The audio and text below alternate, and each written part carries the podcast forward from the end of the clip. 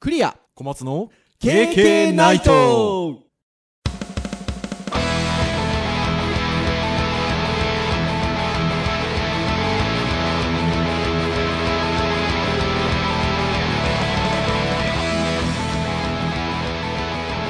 平家ナイトはいということで、はいえー、43回目はい、43回目です。かねはい。いやー前回暑い暑いと言っておりまし たあがら、今日は、あのー暑いですよお暑いは暑いですけれども今日ちょっとねあの福岡はあの朝からずっと雨でうんで、まあ、夕方になって上がったんですけど、まあ、そんなこともあってか、あの、すごい、なんて言うんでしょうね。殺人 的な暑さと湿気かって言われると、まあまあ、普通に、この時期の暑いかなぐらいなもんうで、んはい。まあ、それでもね、あの、横で扇風機回しながらやってますけ ど、そんな感じはい。ですね。東京どうですかこっちはですね、昼間灼熱でしたね。あら、そうですか。まあ、まあ、夜はね、割と気温も下がって、湿気はあるけど、まあまあ耐えられないほどではないので、あら、そうですか、そうですか。先週に比べれば全然大丈夫ですね。あそうなんですね。あの私、先週のこの配信が行われている前の週のあの半ばぐらいに久々に東京に行きまして、おお。はーい、まあ、その時はね、なんとなくあのこっちとあんまり気温が変わんないなと、福岡と気温が変わんないなというふうに思いましたが、まあでもね、そうやって聞いてると、やっぱり言うても東に西に長い日本ですので、うん。ね、日によってやっぱり気温が違うんですねそ。うですね。はい。今週も実は東京に行く予定になっておりまして。でそして、えー来週も東京に行く予定になっておりま して。そして、来週は東京に行った後に今度さらに大阪に行くというね、おあの、はしすごごいスケジュールになってますよね。 なんか、あの、その行動だけ聞いてると売れっ子な感じがしますけど。ね日本を股にかける。ねえ、まあ、全然売れっ子でも何でもないっていう感じですが まああのそんな忙しいあの日を送ってる私でございますけれども、はいはい。あのまあ本当にあのなんでしょうね先月6月ぐらいまではちょっと忙しゅうございましてだいぶやられてましたね。はーいまああのなんでかと言いますとちょっと一部もう情報が出始めてるのであのここでお話ししてもいいかなと思ったんですけど、はいあの本書いてたんですよおねえ。これが ね、もう小松先生にはだいぶ前に言ってあったんですけど、ね、 本書いてまして、まあ、あの、でも、協調うん。何人かの方々と一緒に書くというスタイルをとってまして、書いていたんですけど、はいっていう言い方をしていいのかな。まあ、原稿はちょっと入れ終わってるので、うん。まだもちろん、あの、ちょこちょこっとしたまだあるので、あの、もう少し発売日までという感じではありますが、はい。出版社の方から、あの、情報が出てたので、なんというまあ本ですか。 おそらく。あタイトルなんだっけあれなんだっけタイトルなんだっけちょっとお待ちくださいね。あ、リアルな。いや、まだまだなんかね、記憶できるほど頭に定着が。あの、ほら、だって執筆し始めた時本のタイトルって、あそうかまだ決まってないんですねそう、決まってない状態で、あの、あー書き始めてるので、あ、あ、一応言っときます。はいこれ出版社も言言ってあげた方が出版社喜ぶのかな え、マイナビ出版ね。はいマイナビ出版さんからあの出ます、えードリル式優しく始めるウェブデザインの学校というほうあの書籍を、えー各著者のうちの一人としてはい書いておりましおてーはこれーいな何人で書いてるんですかえっとね編集者の方もちょっと書いあの書いてくださってるのでそその方も入れて5人あーでもまあ言うても5人でも大変ですよねそうですねなかなかね大変ですねうん僕もねもう十何年前に一回書きましたけど あそうですよね書いてらっしゃいますもんやーね泣きそうでしたねもうねたった一言こう言葉が詰まった瞬間にね、はい進まなくなるのがねすもうごくね当時は辛かったですいやー、本当に。でも、あのーまあ、今お話をした通り、ウェブデザインの学校っていう名前のタイトルがついてるんですけど、はいまあ、言うても、僕も小松先生もそうですけど、デジタルハリウッドっていう教育機関で先生をして長いじゃないですか。そうですねそれで言うと、でも、あの、専門スクール、社会人向けの専門スクールのデジタルハリウッドであれ、えっと、まあ、大学、デジタルハリウッド大学であれ、まあ、ある程度それを仕事にしていきたいっていう人が、まあ、多いじゃないですか。そうですね。まあ、なので、まあ、そういった人に向けて教育をしてるっていう部分はありますけど、はいこの本はですね、ちょっと対象者が違いまして、ほう。プロになりたいわけじゃないけど、まあなんかほら、あの、ウェブサイトを作らないといけないような状況になったりとうかん、うんうんうんうん。あとは運用しないといけないような状況になる場合はあるじゃないですありますね、そういうね。 か。例えば、あの、地方で、あの、雑貨屋さんとか、うん例えばカフェとか、美容室とかなさってて、あの、ウェブサイトを作りたいと。うんで、まあもちろんその、あの、制作会社さんなんかに頼むっていう方法もあるんでしょうけど、まあ小規模なものなので、あの、自分はプロでは決してないし、プロになるわけではないけど、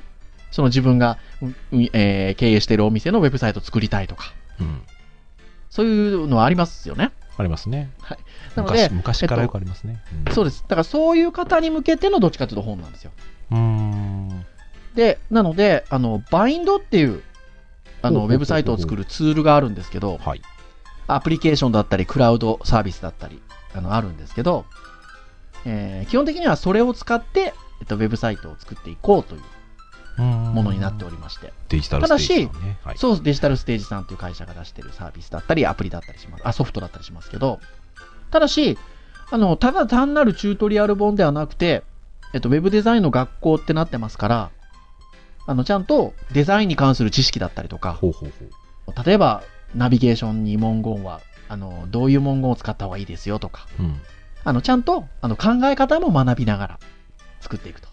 うーんあの、そういう構成の本になっておりまして。まあ、あれですね、その手の本ですぐにこう頭に浮かぶのは、あのはいホームページビルダーとかね、ああ、はいはいはいはいはい、結構ねすぐは浮かびますけど、割とどっちかっていうと、そういう系ではなくて、割とこう、うデザインとかしっかりと、い。うん。でも結構簡単に作れそうな感そうですね。で、どうしてもそういうあの、HTML とかが知らなくてもウェブページ作れますよみたいな、まあ、どあの今ちょうど名前が出てきたホームページビルダーなんかもそうですけど、どちらかというと、それをの使い方に終始する部分が大きいんですけど、じの。うん。まあ、今回の本に関してはそうではなくてあの使い方ももちろん勉強できるようになってるんですけどあのウェブデザインっていうものはっていう、まあ、知識的なこともちゃんとそこで教えていこうっていう構成になってましてなのであの、まあ、ちょっと今までと趣が違ったいい本じゃないでしょうかね、うんまあ、なんかあの自分がちょっと著者の一人に関わってっていうのもなんですけどあのそういう対象の方にとってはいい本だと思います結構ですねほう、著者の方はもう豪華なんですよ実はほう、私以外。落としますね、自分で。なんかね、 いや、これ型並べちゃっていいんですかっていうね。そうそうたる面々で。なので、まあありがたいですけどね。こういう機会をいただいたのはありがたいんですが。というので、ちょっとね、ここ最近私忙しかったと。はい。なんですが、はい。まあそんな話をしておりますと、なんかホームページを作る、ホームページっていう言い方があれかどうかわかりません が、ウェブサイトを作はいる環境っていうのもいろいろ変わってきたね、なんて小松先生となりまして、うんそ話うにで。すね。それで、なぜかいいタイミングで、今回あの、ウェブのターンですので、はい。ウェなんていう言い方すればいいんですかね、オーサリングツール、テキストエディター、まあ、いわゆるその、ウェブを作る環境の今昔みたいな話をちょっと今日は軽くしようかなはい。そうですねと。いうところで、あの、今日はテーマをそのように持っていきたいんですけど、はい。早速なんですけど、あの、小松先生、はいはいはい。僕と同じで、最初あの、ウェブってデジタルハリウッドの学生っていうか受講生という言い方か、専門あのあ、そうですね。はい。受講生になったところで多分初めて学んだんですよね。そうですね。ね。あの僕もそうなんですけど、はい。その当時は何を使ってましたその当時はですね、あの、僕が通ってたのは、あの Mac 総合プロコースってコースだったので、 はい。まあ、基本 Mac だったんですよ。はい。で、えっ、と、Mac なので、はい OS が、今のね、OS10 じゃなくて、MacOS8.6 かな、はい。 8.6か、まあ、それぐらいだったんですけど、はいえっ、と、だから最初に入ってるシンプルテキストおおそうですか、そうですか。で、あの、まいわゆる、はいい、わゆる、あと Mac に、えっと、初めから入ってるはい、テキストソフトですよね。はい。そうですね。で、あの、私も同じですね。あ の、私、あの、ウェブデザイナー総合プロコースっていうコースのはい福岡校の1期生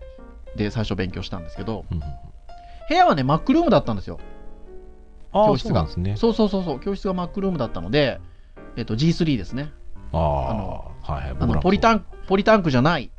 そう、えっとう、ん白い方の、白い方のって言い方が正しい の。はい、あの、G3。アイアイボリーですかね。あ、そうだ、アイボリーの方の G3。これ、あのー、ユーストリーム時代じゃない、はい。YouTube かな。 YouTube 時代かの KK ナイトのアーカイブ見てもらうとこの辺の話してる回があるんですけ ど多分ねそっちよりもポッドキャスト聞いてらっしゃる方の方が多いと思うの でそう 一応あの繰り返しではありますが言っときますがあのそんな時代でしたのでテキストエリートでしたよやっぱりうん。うん、で、最初それなんですけど、やっぱり開業コードとか、うんまあそのあそ辺のうか関係もあったので、シンプルテキストですよねあとそうですね、あと行数とかの問題もあったので、はいまあそこは JEDIT、おあそう3、3かなんか使ってましたね、そうですよ学校のマシンにも J リートも入ってましたもんね、うん。うん、だから、うんなんでしょうね、まあ、僕とかもあの先生教え始めの頃とか、あの割とそうでしたけど、まあ、最初は Windows だったらメモ帳なり、はい。 Mac だったらテキストエディットなりで書いてもらって、はい。ほら、あの文字さえ打てれば作れるもんなんだよっていう話をして、はい。ただねって言って、そういう開業の問題だったりとか、開業行動の問題だったりとか、いろいろあるから、こういうの使いましょうみたいなうん。感じで進めてましたけど。はい。そういう意味で言うと、Mac は、あの、j リットはね、デジタルハリウッドは、な入ってましたね、マシン入にってねま。したね。うん。まあただね、あの、一応シェアウェアなので、そうそうそうそうそうそそうう。だからまあ割と途中から耳かけエディットとかにね、うん。使ってましたね。そうですね。だから、僕もそうですね、まさに。まあ今でもたまに耳かけエディットを開いたりしますあ、けどね、開きます、開きます。あ、っていうか、 あれですよ、僕、メモ帳を立ち上げたい機会が結構あって、うーん。はまあ今時だとエヴァーノードとかに書いたりもするんですけど、いはいはい。あの、なんかクラウドに残すまでもなく、メモ書きを残したいなってこともあって、だったら、今だと OS10 だとテキストエディットっていうその名前の名前のアプリが入ってる、ソフトが入ってるんですけど、うん。じゃなくてね、僕メモ書きするときにね、耳かきエディット立ち上げるんですよ、うん MI。なんでしょうね、僕もそうですけどね。なんかだから、まあそういう意味では道具なので、まあもう使い慣れてるとか、癖っていうとおかしいですけど、そういうとこもあんのかなと思いますが。うんそうですね。あとは、あの、Windows ユーザーの皆さんだと、秀丸とかね。ああ、そうですね。まあ、シンプル使ってらっしゃった方多いですシンプルテキよねストから、そうですね、秀丸。そうですよね。ただし、秀丸もシェアウェアなので、はい。僕なんかが、あの、学校で、あの、Windows マシンで教室で授業を教えるときには、テラパッドうん。使ってたりとか、そうであすねの、。してましたけど。テラパッド。どうですか、テ小ラパ松ッド先生。そうですね。あの、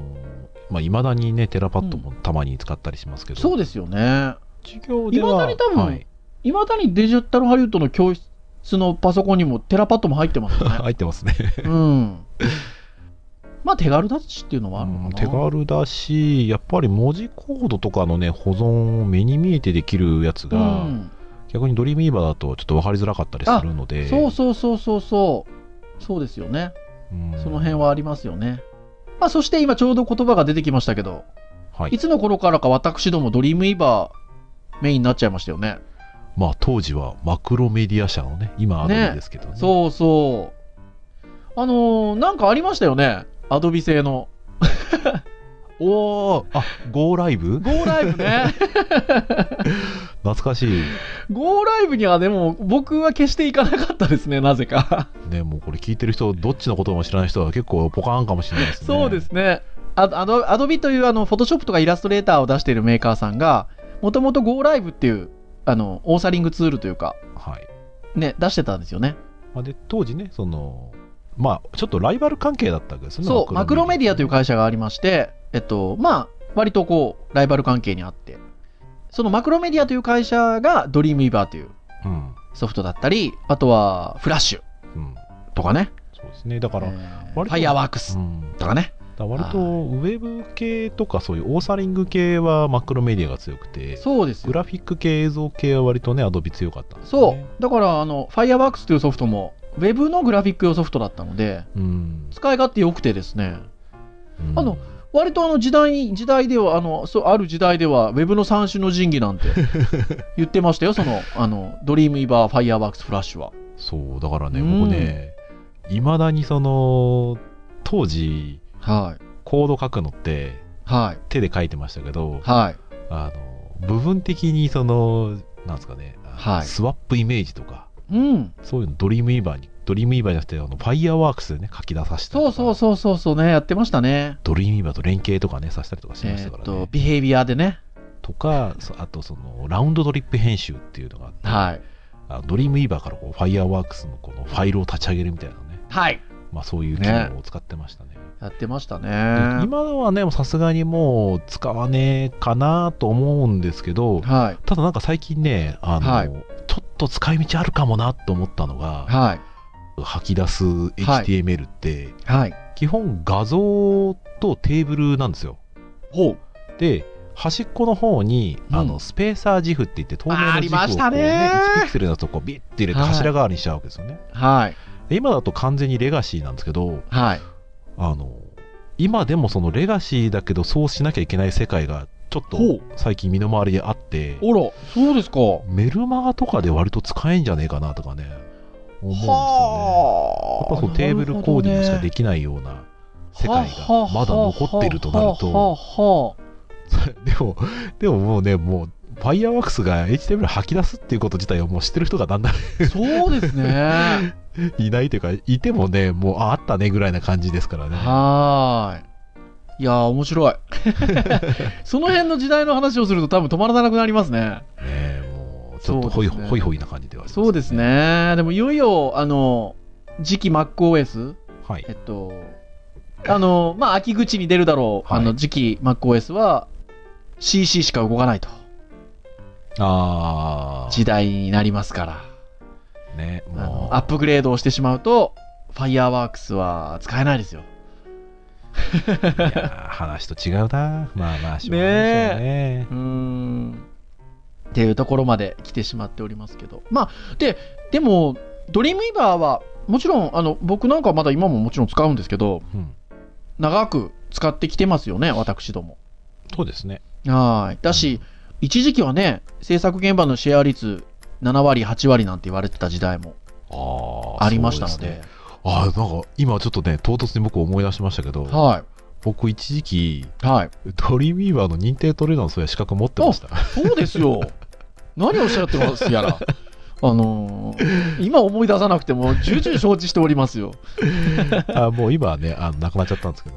ねはい。そうですよね。 そうだ当時そうですはよ。なんかねそういうを覚えること自体がなんか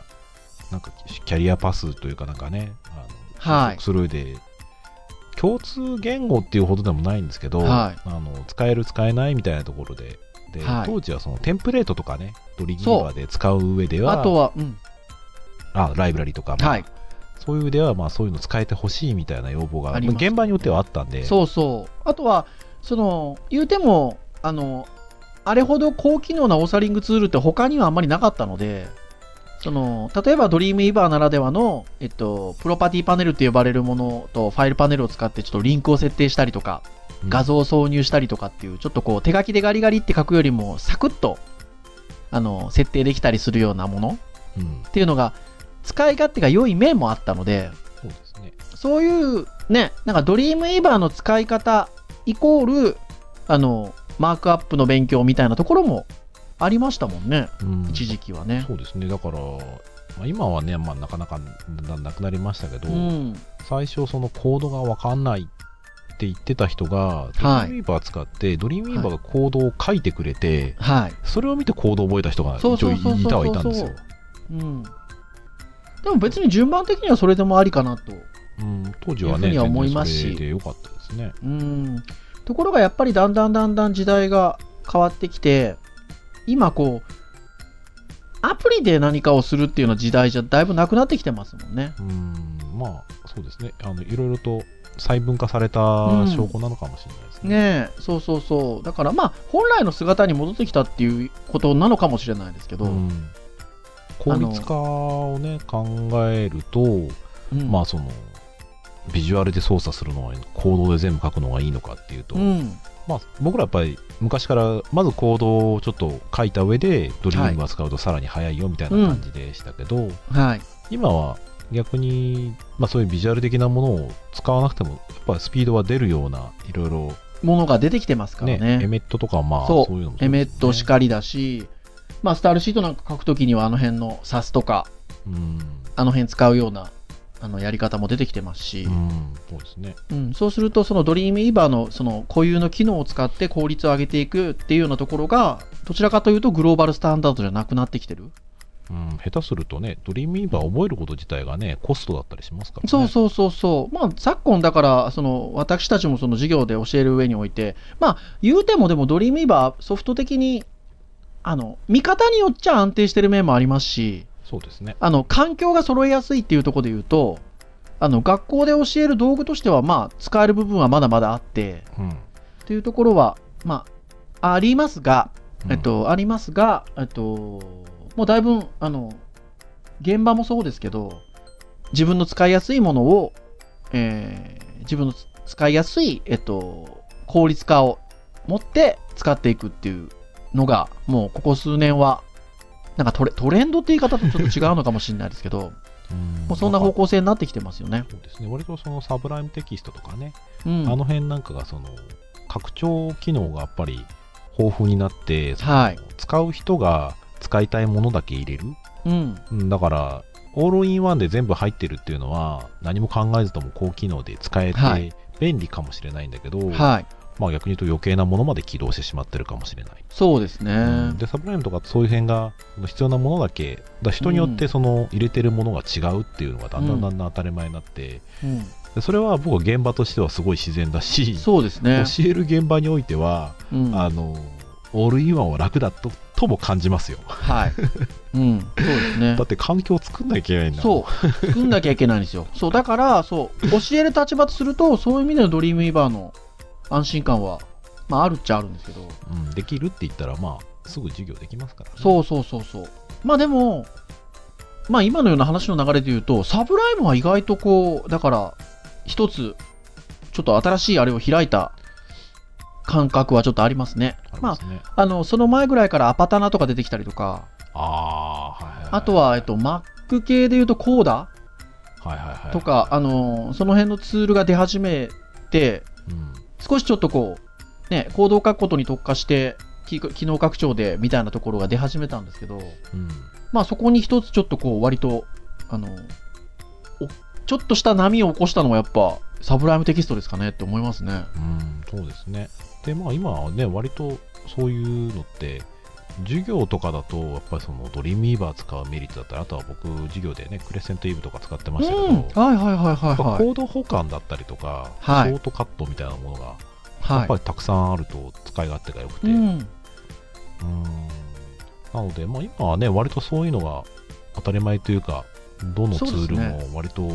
割とだから、使い勝手なんですねあ、の、まあ、その、効率よく行動を書くっていう意味で言うと、まあ先ほどから言葉が出てきてるエメット、うんまあ、昔で言う全コーディング全コーディングでねす。ね。まああのだから、えっと、そういうこう仕組みを提供してくれてそれがスタンダードになったので、まあ、変な話サブライム使ってようがあのブラケッツっていうはいツール、はいねもう最近ありますけど、使ってようがあのさっき出てきたコーダ使ってようがあの拡張機能としてエメットが使えるような設定ができるのでああ、そうですね。そうですよねだからまあ使いたい道具使いやすい自分にとって使いやすい道具使ってそれ入れてしまえば同じ要領で効率化で書けるんですもんねうん、そうですうね。ん、そうだかまらあその辺も大きいですよね。そうですね。まあ結局、う何が大事かって言ったら、まあ便利なツールプラス、えっ、と、その、慣れ、はい。熟練したものがあれば、はい。まあすごくいいものが出てきたとしても、うんまあね、その、慣れてるものの方がやっぱり強かったりはするんうで、ん。まあ新しいものはね、常にこう、追っていきたい反面、うん、まあまあ慣れてきたものを使い続けるっていうのは、まあ一つそのスピードを上げるにはね、大事かなと思うんで、うん。そうですね。まあ、ね、道具なので、まあ僕何度もひょっとしたらこのポッドキャストだったり、あの以前のユーストリームの放送だったり、ユうん YouTube でも言ってたかもしれないですけど、まあ、やっぱり道具で使い慣れてるってことで言うと、ドリーミーバー使う機会が多かったのは多かったし、まあ今も使うんですけど、あの、最近で言うとやっぱ僕、ブラケッツあー使いますね。うんあのブラケッツっていうソフトはあれなんですよね。アドビなんですよね。ドリームイバーと同じ。もともと Adobe が作って、オープンソースのプロジェクトにしちゃったんですよね。そうですよね。スプリント開発をしはましょうというので。い。なんですが、あのーまあ、ブラケッツはすごく、なんていうのかな、あの拡張機能を入れるのも手軽他のものに比べるとうん。手軽ですし、まあちょっとまあ、しいろいろ言い方はありますけど、僕は動作が軽いしいいなってうん。思ってるんですけどね。まあ、基本機能だけで言えばね、あの、すごい軽量なので、はい。軽いっちゃ軽いですね。そうですよね。あとはあの、ライブビューとかね。うん。の機ただ、能だただまあ、あの、ある意味、リアルタイムに、あれ、そもそも HTML スタイルシート JavaScript でエディター作られちゃってるので。作られてるんですよね。そうそうそだかうらリアルタイムでいろいろと、あの、やってるものが、は機能拡張で多いと、い。うん。ちょっとね、行数が5000行とか6000行とかあるソース開くと、うん。まあ一気にね、重くなりますね。そうですね。うん最近あの、授業で使われてるんでしょはい。一応、最初の授業で僕はこれを使 うと。で1回目の授業で使い方を話して、うん。で、まあちょっと不便なのが、あの、2クォーター目で、はあの人が入れ替わった時にい。はい。入れ替わった人があの入れてないっていうのでうーんもう一度説明するんですけどもう一度説明するとうん。連続で受けてる人はちょっと暇になっちゃうああ、まあそうですうんね。だから共通であるっていうのはまあそっかある一瞬タイミングで揃ってるとやっぱ楽だなとそう思いでますすねよね。そう、そういうことはありますようんね。であとは割ともう今なんだろうな僕できれば学校のマシーンではい授業するのって本当は最初あの、うんなんだろうな学生のマシーンでやるのがすごく嫌ではい。でそれは学生が自分のマシンだと僕は遊べちゃうからだとおう。思ってたんですようん。でまあ実際そういったとこあるとは思っては今でも思うんですけど、うん。まあまあまあ今はねあの遊んでるのは先生の力量の責任でもあるのであ、そうそうそうそうそう そう。そうですよ。なのでまああのそこはおもちゃを与えてたとしても、うんあの先生次第で堂々となるので、うんまあ最近は自分のマシンでもいいよとふんふんふんふんふんで昔は効率化をすごく僕は図ろうとしてたので、うん。あのどこに保存するとかっていうのをですね、はいはいはいはいあはのい。共。通化してた方が絶対早いっていうのがあったんですね、まあ、今はもうそこまでこだわってなくてうん。ここでやっていいですよとうん。なので今僕の授業は Mac も Windows も両方ともいるし、うん。ね、学校の授業受けてる子もいるので、うん。まあ、そうするとですねやっぱり、なかなかこう 安定しなかったりとかする時もたまにあったりはするので、だから今は、えっと、ブラケット使い始めて僕はこれを使うよとはい。教え方使い方もちょっとだけ言うよとうん。だけど、えー基本的には、えー皆さん、えーと、何でもいいですよと。 はい。使い慣れたもの使ってくださいはい。という感じでやってますうーね。んそっかそっか。あとあれでしょちょっとあの小松先生この間、先生自身がちょっとこう、ちょっと勉強する場に行った時に、アトムあはいはいはい。ね、あの、ちょっと、あの、触る機会があったっていうとちょっとあれですけど、あの、その、教えてくださった先生がアトム使ってらっしゃったんでしょあそうですね。それでそうですしよかねも、編集するエディターもそれ使ってたので、はい。アトムどうですか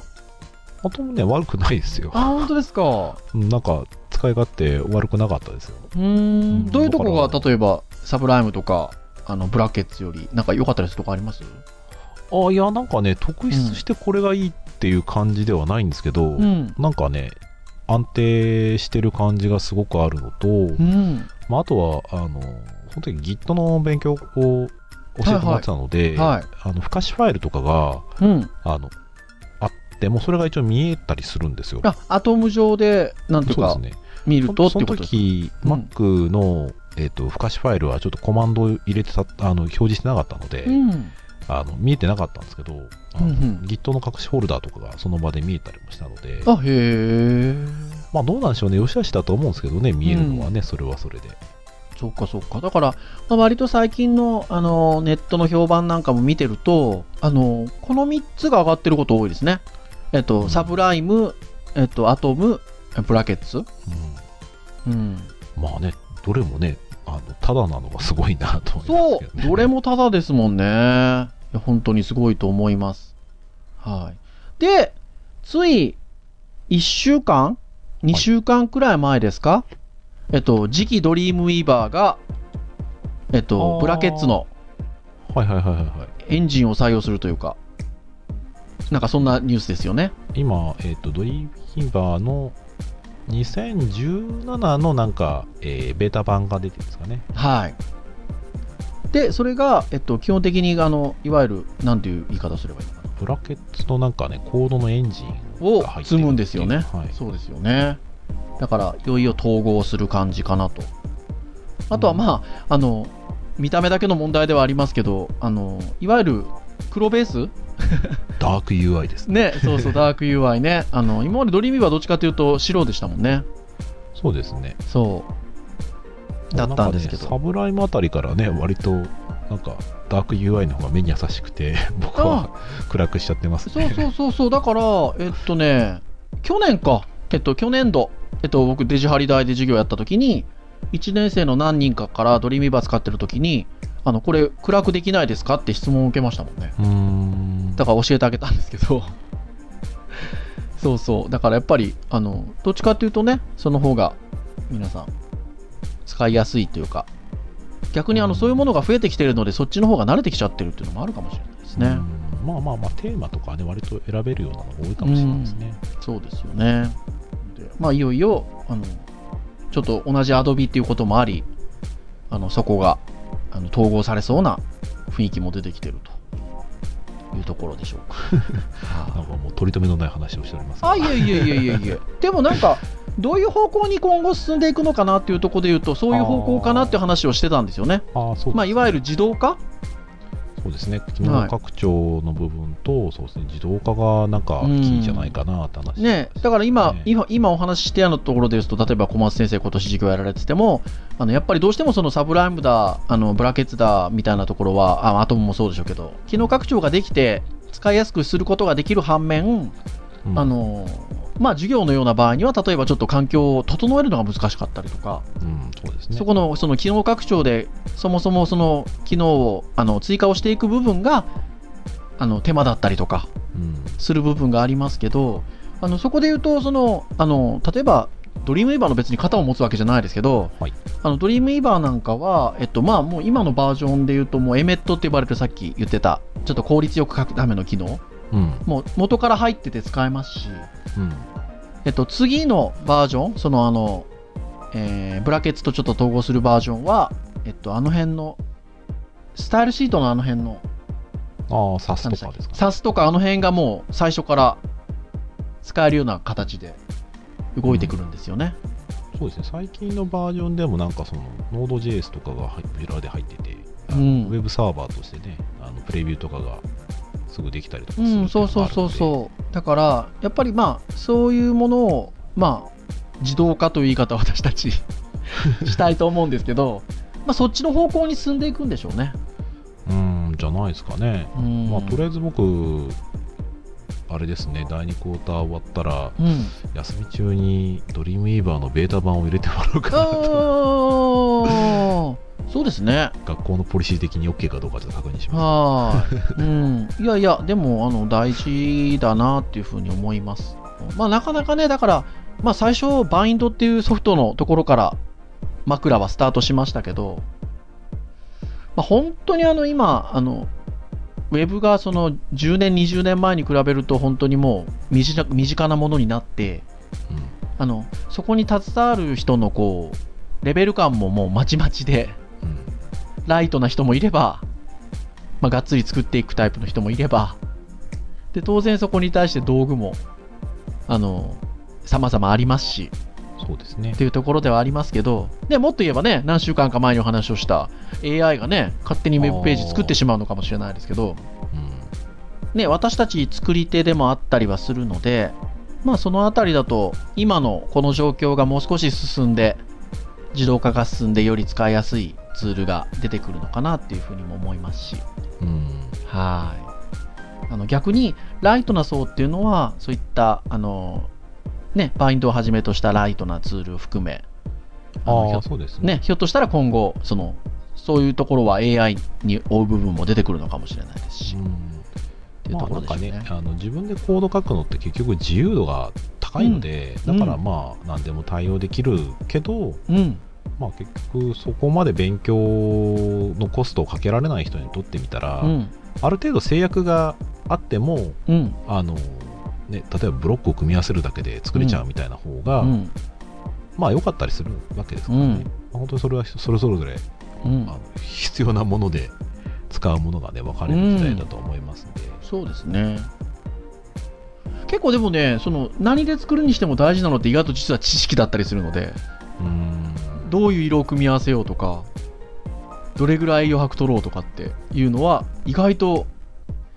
あの例えば簡単なツールを使うにしても結構大事だったりしませんそうですねといったようなところでしょう か、そうですね、はいまあ取り留めのない話になってしまいましたがいやー今日はねかなりね置いてきぼりを食らわした感がありますよそうですかねいや いやであものいやこの辺知らない人はあーまあね、そうですけど、まあ、ウェブのターンですからね、あのたまには、たまにはいいんじゃないでしょうか。うんはい。あの、まあ、いや、こういう話を聞いて、なんかあの、あ、なんかそういう道具があったりするのね、あの、例えばじ今日お話したようなところでわからないことがあったときに、あれってどういうこ意味なのかなって、ちょっとこうんう、あの、探してみてもらうだけでも、あの、だいぶ見え方変わると思いますよ。まあそうですね。ウェブページのまあ、あねとはね、あの、こういうツールもいいっすよみたいなね、教えてくれたらすごい嬉しいですけどね。はーい。なので、あの、取り留めのない話にはなりましたが、あの、ぜひ、あの、いろいろそこから広げてってみていただけると、はいありがたいなというふうに思います。はいはいはい、ということで、KK ナイトなんですが、毎週木曜日に配信をいたしております。はい。はい。えー、まあ、公式サイトからあの直接聞いていただいても構いませんし、えーは iTunes などで登録をしていただけますと、えー毎週木曜日に、えー自動的に降ってくるとはい。はい、いうところでございますので、あのぜひぜひね、あのまあ、お聞きいただいて、お時間のある時にでも、まあ、何かあればコメントなどいただければ、ありがたいかなと思います。はい。はい。それでは、以上にいたしましょうかね。はい。本日、お届けをいたしましたのは、はい。クリアと、小松でした。はい。それでは、また次回の44回目はい。久々のほにゃららな るかでお会いいたしましょはい。う皆さんそれではさようさようなならら。